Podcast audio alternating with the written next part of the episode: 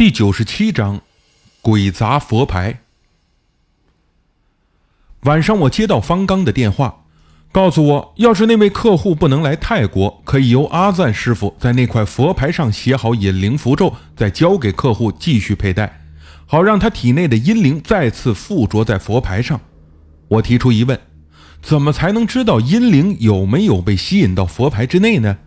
方刚说：“你把佛牌的扣盖打开。”把五毒油在棺材钉上面滴几滴，再把佛牌扣严。这东西只要密封，就不会轻易蒸发。把它放在离客户比较近的地方，如床垫、被褥、衣服口袋或者提包里，让客户的男朋友每天注意观察。当佛牌已经远离客户，但五毒油仍然是黑色的，就说明可以了。我照着方刚指示的方法做了，再把佛牌寄回沈阳给聂小姐的男朋友。收到货后，他告诉我说：“很奇怪，他再也不同意带这个东西，说自己已经是正常人了，为什么还要带着东西？问我怎么办。”我想了想，说道：“聂小姐可能是怕那个男人的阴灵离她而去，你可以把佛牌偷偷压在她床下的被褥底下。记住，每天在聂小姐离开佛牌的时候，把佛牌拿出来看看里面的液体有没有变深。”十几天后，他给我打来电话。说佛牌坏了，我很奇怪，这佛牌怎么能坏呢？他说：“别提了，昨晚我睡得正香呢，突然被什么声音吵醒，这爬起来一看，我老婆也不开灯，用锤子正在用力地砸那块佛牌，边砸还边用那个男人的声音说着什么，想赶我走，不可能之类的话。我连忙跑过去抢，可佛牌已经被砸成碎片了，你说这咋办呢？”这下太出乎我的意料了。去问方刚，他说大不了再让阿赞制作几条引灵符管出来，反正这东西也不贵，才三千多株一根。我转告聂小姐的男朋友说，目前这是唯一的方法。这种引灵符管每根要两千块人民币，已经是最便宜的了。聂小姐的男朋友气急了，在电话里大骂：“什么都要钱？你他妈的以为我是开印刷厂的吗？你是不是想黑我？”这种话呀，我听得很多，完全没有感觉，假装无奈地说：“佛牌被他砸碎，又不是我的错，只能说明他体内的阴灵不想离开。现在你不能心疼钱，只要是能把事情解决才是最重要的，不然谁也帮不了他。”骂归骂，他最后还是给我汇了钱。收到符管后，我再次把使用方法交给他。什么时候看到聂小姐体内不再有那个男人的声音，就马上把符管用红布包好，深埋在荒郊野外，越远越好。他这次学乖了，把符管藏在床头的铁管里。他再聪明也不可能发现。过了半个多月，聂小姐的男友也没向我反馈信息，我忍不住打电话给他，又没有人接。后来表哥回沈阳办婚礼，我跟着忙东忙西的，就把这件事给忘了。大概三五天后，聂小姐的男友忽然打电话给我，说他这几天啊刚缓过来，差点死在老婆手里。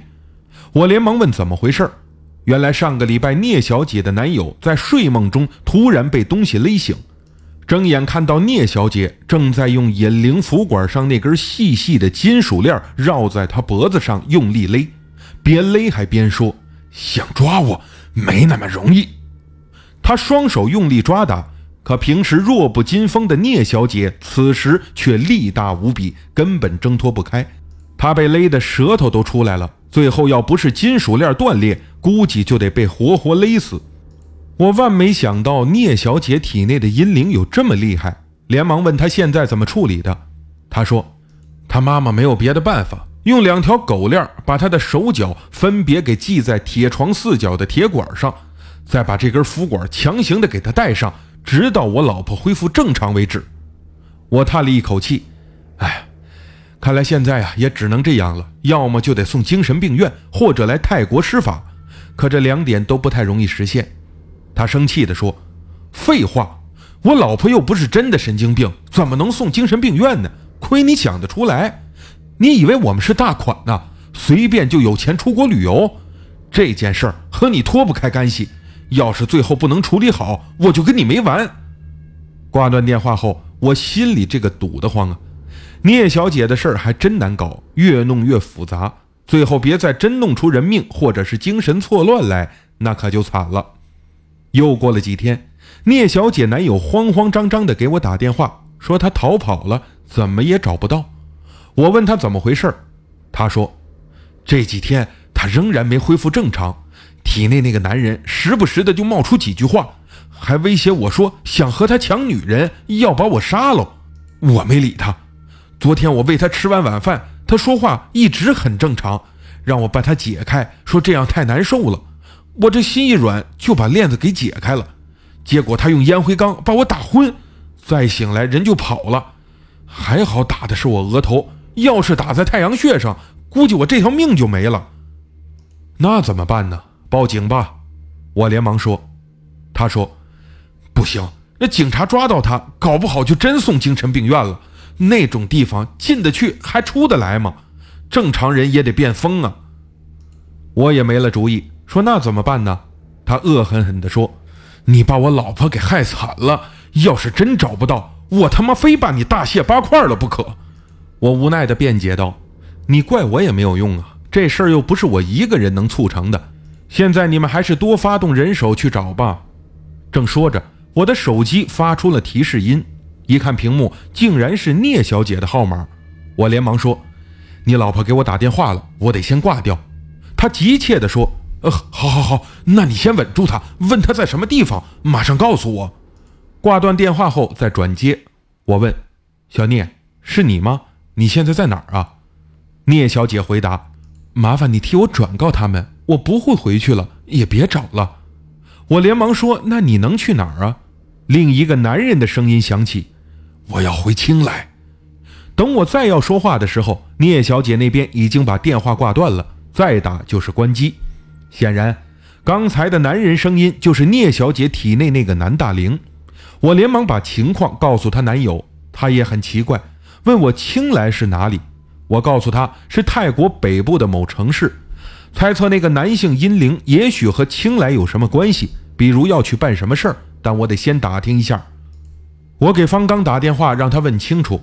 半个小时后，方刚回复我说已经问过阿赞师傅，当初他制作佛牌的时候。在山中坟场里的某座新坟，感应到一个男性的灵魂，就做法把他引导进佛牌中。至于这个阴灵要说回青来，肯定是他生前的家就在青来，否则不用回这个字。我疑惑地问：“聂小姐体内的男性阴灵应该是泰国人，可为什么会说中文呢？”